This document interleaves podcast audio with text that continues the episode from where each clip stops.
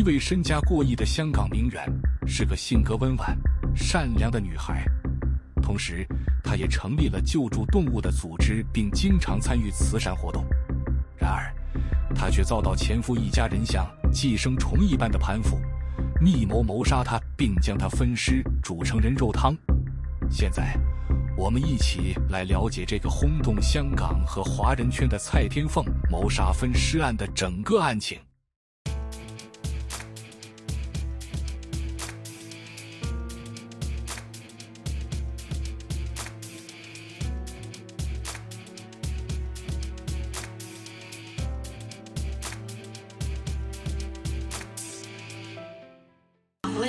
累，好累呀！这次回来收拾了几天的行李，今天终于有时间跟大家拍开箱了。这，就是蔡天凤留在人间的声音。蔡天凤，她是一个家境非常丰厚，而且样貌非常漂亮的富家女。她在香港出生及长大，是当地的一个名媛。她的生活非常高调，而在她的名下资产就有好几个物业。其中包括市值高达四千五百万港元的荔枝角曼克顿山和和文田加多利山，他还是四家公司的董事之一，而他的父母则在中国内地经商。根据估计，他个人的资产总括计算有超过一亿元的港币之多。蔡天凤从小就是个爱打扮的女孩。她常常分享自己的时尚打扮和名牌时装照片。近年来，她更是经常出席各种时尚活动，并在时尚圈里找到了工作，担任模特，身穿名牌走秀。她还多次登上知名杂志，近日更成为电子杂志封面人物，被誉为冉冉升起的新星，前途一片光明，更是业内最受欢迎、具影响力人物之一。除了在时尚界大放异彩，蔡天凤在名媛界别也是声名显赫，被业界赞赏为一个有义气、重视朋友、行善好施而且爽直的人。她与许多名人熟识，包括 LV 的男装创作总监、Valentino 创意总监。在演艺圈中，她的人缘也相当不错，经常现身在很多电影慈善活动上，还曾与明星甄子丹拍照合影。他在二零二零年的生日派对上，还请来了香港天王郭富城的太太方媛为他庆生。方媛事后还暗赞留言给他，而且蔡天凤还多次到郭富城和方媛的豪宅做客，看来交情相当不错。蔡天凤是一位动物慈善机构的创办人，朋友们都夸赞她是一位天使，因为她对所有人都充满着爱心和善良。而且从来没有听过他说过任何对别人负面的话语。他的母亲，更是视他为一个优秀的大宝宝。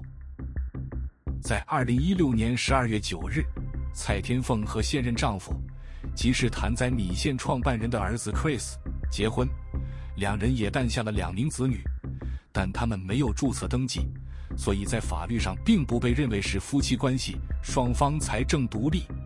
但事实上，在这看似富裕奢华的生活背后，蔡天凤的婚姻背景却相当复杂。她在十八岁时嫁给年龄相若、洋名 Alex 的前夫邝港志，并诞下一对现在分别十岁和八岁的儿女。两人后来离婚，直到二零一六年，蔡天凤才再次和现任丈夫 Chris 结婚，只不过在法律上没有登记注册。换言之，二十八岁的蔡天凤其实已经是四个孩子的母亲了。就在二零二三年二月二十二日，发生了一个充满惊悚与悬疑的故事。当天，蔡天凤的前夫发现她突然失踪了，他向警方报案，于是警方开始接手调查，并进行盘问、搜查等相关工作。蔡天凤的家人没有收到任何的勒索电话。所以，调查的对象很自然就转移到最后一个见到蔡天凤的人。根据调查显示，蔡天凤最后出现的地方是在二月二十一日下午二时十五分。当时，他是被拍摄到的地点是在大埔科进路。当时他身穿白色长袖上衣，白色长裤、白色拖鞋，戴住紫色 Hermes 手袋。据推测，当时他是要前往大埔科学园接他和前夫所生的女儿放学的，所以警方推测，他登上了前夫胞兄的车辆离开之后就失联了。而这个负责开车的人，应该就是最后一个见到蔡天凤的人了。警方立即展开调查，查看所有闭路电视，一路追踪蔡天凤最后上的白色七人车。很快，就在调查展开的第二天，即二零二三年二月二十四日的下午，警方就快速锁定了大埔龙尾村的一个村屋单位。他们立刻拿到法庭的搜查令，去到这个龙尾村进行了突击搜查。当他们破门而入时，发现的不是蔡天凤的人。更加不是蔡天凤的整个尸体，而是发现了一个更加骇人的恐怖凶案现场。在村屋内，他们发现了很多零碎的遗体，尸体已经非常残缺不全。他们估计蔡天凤已经遭到碎尸了。这个凶案现场非常恐怖，所有在场的警员，甚至全香港市民得知这个消息后，都感到十分震惊。因为这样的案件在香港简直就是骇人听闻，不能够想象的。但是，究竟警方的调查为什么能够这么迅速？这，就是这个案件悬疑的地方了。原来，蔡天凤的妈妈曾经说，女儿在事发当日就有托梦给她，女儿告诉她，她在一个地方有很多狗在叫，还有猴子，这个地方就是大埔。蔡妈妈想，自己的女儿和自己根本从来没有去过大埔的，他们的生活圈子里根本没有大埔这个偏僻的地方，所以蔡妈妈觉得，她不会毫无原因在睡梦中梦到女儿对她说这个地方的，于是她把梦里面见到的告诉了警方，而警方也能够迅速锁定了大埔这个地方。讲回那个案发现场，警方究竟在这个村屋内发现了什么东西？警方在雪柜内发现了尸块，还有烹煮的工具，怀疑尸身曾被烹煮过。在涉案单位还有找到用作肢解人体的工具，包括削肉机、电锯、长雨衣、手套及面罩。你可以想象一下，凶手究竟是如何利用这些工具的。警方还发现了人体碎肉。以及两个主食用汤锅，在汤锅里面看到的是混有人体组织的汤。此外，他们在雪柜内还找到了蔡天凤的左腿、右腿残肢，但是无论警方如何努力在村屋内寻找，也找不到蔡天凤的头颅、躯干和手的部分。另外，在单位里面，警方还发现了一些属于蔡天凤的财物，他的身份证和信用卡就在屋里面。还有一个被怀疑是他最后在加多利山露面时所挽的 Hermes 手袋，所以这个时候很不幸的，他们几乎可以肯定遇害的人已经被肢解的尸体就是属于蔡天凤的，而且警方推测凶手有烹尸，然后想将煮熟的尸体残肢以及人肉汤掩饰成垃圾弃置。当警方将案发现场搜查完毕后，就开始调查死者的其他遗骸的位置了。因为，他们确定了有部分残骸已经被装入袋中带出去弃置了。他们最初怀疑蔡天凤的头颅是被弃置于将军澳地区，因为闭路电视拍摄到白色七人车曾有去过将军澳。为此，他们在二零二三年二月二十五日的上午，前往将军澳华人永远坟场进行搜证。这次行动规模可不小。总共有一百多名来自行动部的搜寻人员，其中就包括警察搜查队、高空搜查队、警察无人机队、警犬队，还有机动部队的警员也参与了。他们的搜索范围直径达二百至三百米，涵盖了坟场山坡以及储水池。由于不排除尸体有可能沿山坡滚入储水池，因此蛙人也下水搜查。整个搜查行动持续了整个下午，但很遗憾，他们并没有找到任何重大的发现。不过，就在两天之后的二月二十六日，警方竟然就在案发单位里面的一个很大的汤锅中发现了蔡天凤的头颅。这个人肉汤锅情况可不是一般人能接受的。汤水中还有曾经烹煮过的青萝卜和红萝卜，菜的头颅已被煮进头骨及头发。汤锅内亦发现小量肉碎、数条胸骨，而这个人肉汤的表层已经形成了如啫喱一般的东西，非常浑浊，所以相信警方在头一天根本没有看出来，才没有发现这个重要证据。另外，他们也发现另一个小的汤锅，里面也有青红萝卜，表面呈现凝固胶状。更惊人的是，里面还有一个锁骨。警方怀疑。凶手曾经试图击碎死者的头骨，但也有可能是将死者的肉混入厕所或坑渠中。头骨找到了之后，法医就可以透过牙齿确认死者的身份了。而且，法医在蔡天凤头骨右耳后方发现了一个可能是致命的地方，那是一个大约六点五厘米乘五点五厘米的洞，相信它是被硬物撞击而造成的。推测这个撞击有机会是致命的原因。西九龙总区刑事部警司钟亚伦表示，涉案的村屋单位非常简陋，只有一张沙发和两间房，并没有床等其他家具。这显示凶手处心积虑、精心布局，特意租用此地作为肢解之用，甚至在墙壁和窗户上挂上帆布等物品以隐藏尸体。首先，大家了解一下这个大埔龙尾村村屋的结构。这个村可以说是位于香港比较郊外的地方，但是周围也是有邻居的。案件中的单位就是在一个三层高的村屋的地下单位，而楼上和周围确实住有其他村民。而正正就在蔡天凤失踪那天晚上，有村民看到，好像是他的身影，从一辆七人车下车，然后跟住一些人进了一个房子。到了第二天凌晨，有人听到了断断续续的撞击声，声音里还夹杂住男女对话，可是听不清他们在说什么。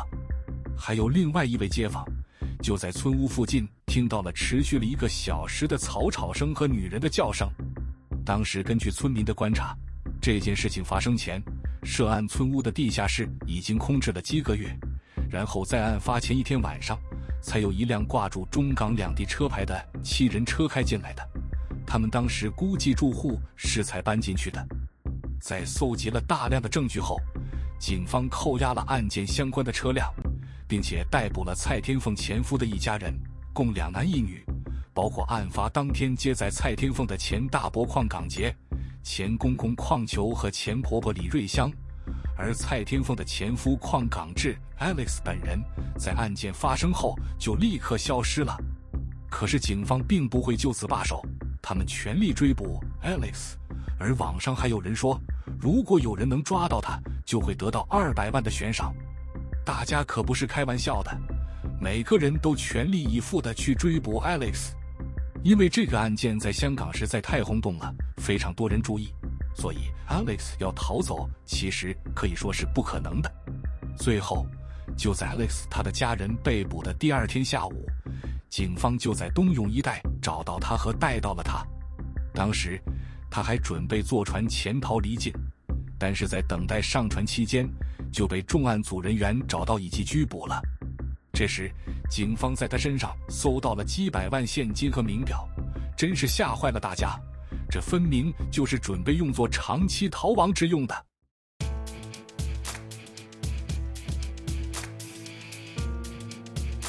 请在频道中打赏我喝杯咖啡，支持我继续为你综合和翻译最精彩的犯罪节目吧。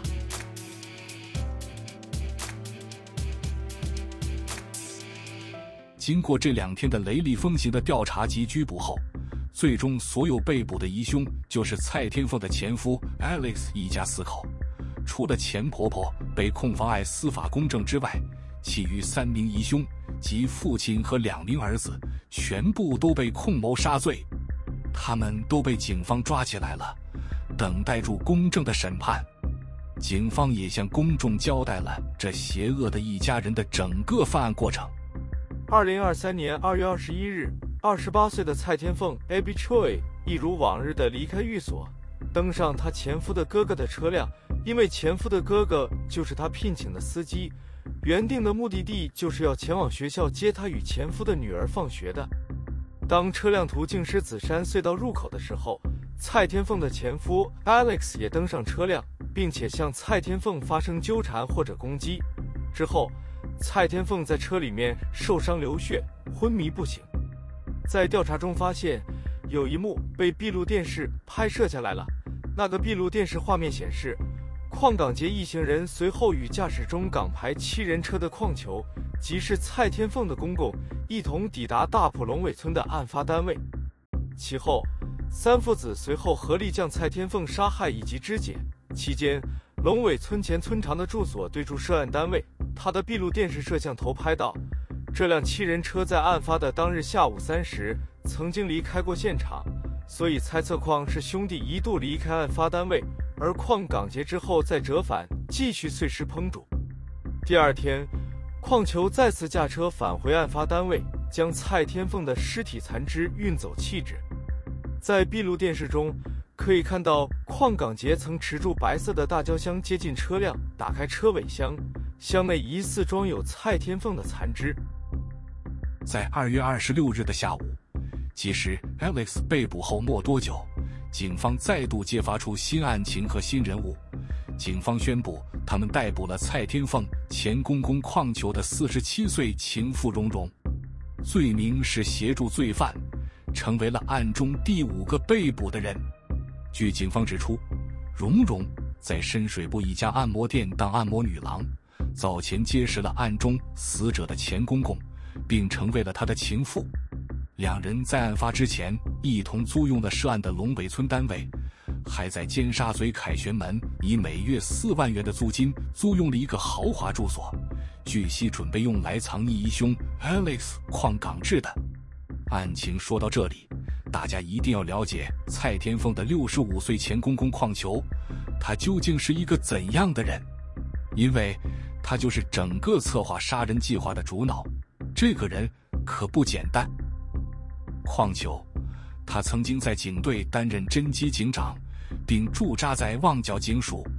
在任职期间，他获得了香港警察长期服务奖章和第一勋扣。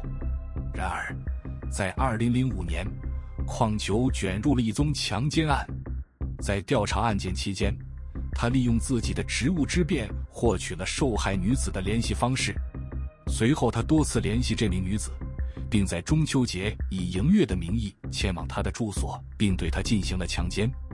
这名女子向警方报告了性侵事件后，矿球被警方拘留。矿球后来辞去了自己的职务，以换取警方不追究他的刑事责任。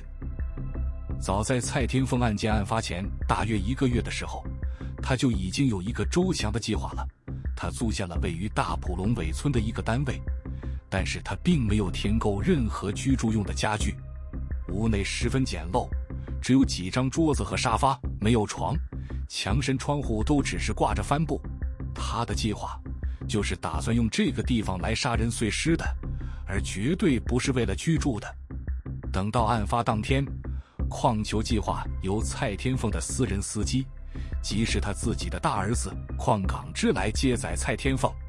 当蔡天凤上了车后，小儿子 Alex 再上车，把蔡天凤给弄晕，然后再把他运到村屋单位内杀害。之后，他们就会利用之前买好的工具，包括削肉机、电锯、利刀等，去肢解尸体，将一部分放在雪柜冷藏，一部分用大汤锅烹煮，最后再将尸体一点一点的弃置。究竟，矿球为什么要选择在这个村屋里面杀人以及分尸？难道他真的认为这样就不能被人发现了吗？台湾的一个刑警调查员发表意见，说他猜测矿球是因为想象不到警方行动会这么迅速，以为自己会有时间慢慢将尸体分尸，然后逐一弃置而不会被人发现的。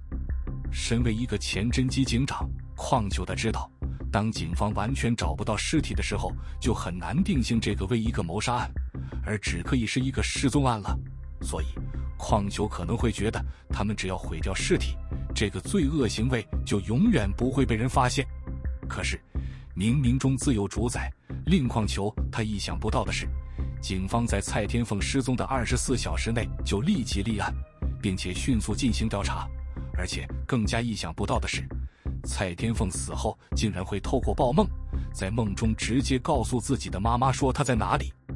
另外，对于凶手的思维，网红律师八毛律师也发表了自己的意见，说：杀人的人都不会预设自己被发现的。每个作奸犯科的人都觉得自己可以瞒天过海，不是吗？真的没有人性本善这种事。有的人天生就是没有人性，为了钱，甚至没有多少钱，什么事情都干得出来。接着，我们想知道的是，究竟矿球他们一家是为了什么要杀掉这样一个漂亮又善良的好女孩呢？首先，我们先了解蔡天凤和她的前夫的婚姻。蔡天凤的前夫 Alex 矿港志，多年来其实根本没有固定的职业。平时的生活更加主要依靠前妻蔡天凤的供养。其实 Alex 也不是什么好人物，他曾经有过盗窃和诈骗的前科。在2013年至2015年期间，他在麻雀馆外等多处地方偷取了七名人士的金饰和一百零二颗金块。在2014年至2015年期间，他在男同志手机交友应用上认识了四名男性受害者。骗取他们高价购买黄金，并涉案总额高达五百万港币。最终，他被警方逮捕并控告盗窃和诈骗，但他弃保潜逃，从二零一六年起一直被警方通缉。估计正正是他通缉犯的身份，自己不能曝光，令到蔡天凤不能在再婚之前跟他在法律上正式的离婚。除此以外，Alex 还有不少财务问题。在二零一五年和二零一六年，他分别被美国运通银行和另一债权人在高等法院起诉，追讨逾十万港元和一百五十七点六万港元的债务。据说他还曾经怂恿蔡天凤的现任丈夫 Chris 在他的鸡蛋仔生意上投资数百万，但该店最终亏损过百万而结业。即使 Alex 矿港志和蔡天凤分开了。蔡天凤仍然对他们家庭的生活有情有义，愿意照顾他们的生活。她为了让前夫一家，包括她和前夫的两个儿女，能够过上更好的生活，蔡天凤甚至为他们在和文田加多利山购买了一套价值七千多万的豪宅。虽然房产是挂在前夫的父亲名下，但是蔡天凤仍然花费了巨资购买。加多利山是香港的豪宅区，密度低间，治安良好。不少富豪高官、名人明星都居住在此，包括张国荣、成龙、刘德华、张家辉等。所以说，这里并不是很随意进出的地方，道路曲曲弯弯，两边都是高高的围墙，还是带铁丝网的那种。这样的一个豪宅，蔡天凤除了让前夫一家住上之外，还聘请了前夫的兄长为私人司机，所以可以说前夫一家就像寄生虫一样。不断的吸干蔡天凤的财富，过着奢侈的生活。有些了解他们的朋友说，矿家甚至能够在一晚上花费几十万。其中，矿家的兄长更过着富豪一样的生活，在 Instagram 上晒着富贵生活，并表现得与蔡天凤非常亲密，仿佛就是他的亲哥哥。可是，事情的发展并没有想象中那么美好。消息称。蔡天凤的死就是有人为了钱财而蓄意谋害的，而这个杀人计划的种子在去年年底就已经萌芽了。当时，蔡天凤打算出售供前夫一家居住的加多利山物业，并取回部分的款项，为前夫一家安排其他住处。然而，作为挂名业主的前夫父亲却不同意，双方因此产生了争执。前夫父亲甚至说，如果他卖掉物业，就会把他杀了。蔡天凤咨询了律师的意见后，发现只要能证明他是购买物业的人，即使不是业主，他仍有机会获得出售物业的款项。然而，蔡天凤对出售物业的坚持，真的引起了前夫一家的极度不满。他们担心加多利山物业将被变现后，他们就会失去原本拥有的豪宅，于是萌生了谋害的念头。邪恶的一家人发现，蔡天凤与现任丈夫并没有结婚，但她持有的物业投资涉款达一亿元。所以，如果她身故后，不单指现在的豪宅可以完全归自己所有，蔡天凤其他财产更加将归于她子女所有。即使她与前夫所生的两个子女也是遗产的继承人，应该可以分得一半家产。在巨大的财富诱惑下，他们策划了这一场杀人大计。在案件得以侦破后，蔡天凤的现任丈夫和他的家人，也就是谭家和谭仔米线创办人，都受到了很大的打击。他们透过死者生前的好友，表达了对蔡天凤的爱护之情。蔡天凤现任的公公表示，就算连司机都称赞蔡天凤是一个非常尽责的母亲，形容她是一个没有血缘的宝贝女儿。而蔡天凤的现任丈夫 Chris 更承诺，他会照顾好妻子所有的子女，包括他和前夫的两个儿女，而且还说感激他在我的生命中出现。可见，蔡天凤成为谭家的媳妇后，她的善良。她的尊敬和尽责，深得公婆的欢心和宠爱。好了，现在大家可能好奇蔡天凤的公公那个谭仔米线集团究竟是什么？在这里可以简单说说谭仔米线的历史。谭仔米线最初由谭氏家族的三哥谭泽群等人于1996年创办，其后其他家庭成员加入，于2003年建立明贝同心饮食的集团。不过，多年来，家族成员在经营理念及运作上不时有摩擦。在2008年分家，五哥谭泽军，即是蔡天凤的公公，及四子继续经营谭仔品牌，而三哥与六弟另起谭仔三哥品牌。当时双方将十二间店平分，餐厅食品大同小异，但各自各精彩。随着谭仔品牌的不断扩充，引起日本投资集团东利多的垂青。于二零一八年向两大品牌的股东斥重金十九亿港元收购，并统一命名被谭仔国际去打理，令家族生意拆伙十年后又再重新聚首。五哥谭泽军及四子他们卖盘赚得一桶金后，一同投资房地产，赚取过亿元港元。现在谭仔集团已上市，最新市值三十点六亿港元。除了以香港为基地外，谭仔国际集团还有在中国、新加坡及日本均有发展业务。到今天，蔡天凤案件到目前为止还没有完成审理程序。如果案情判决有什么进展的话，我再制作一个新故事给大家听吧。全故事完结了，多谢收听。我会在下一个故事制作关于柬埔寨诈骗案的故事，请订阅频道，确保可以听到哦。还有，如果你也支持我继续为你综合和翻译最精彩的犯罪节目的话，请在频道中打赏我喝杯咖啡哦。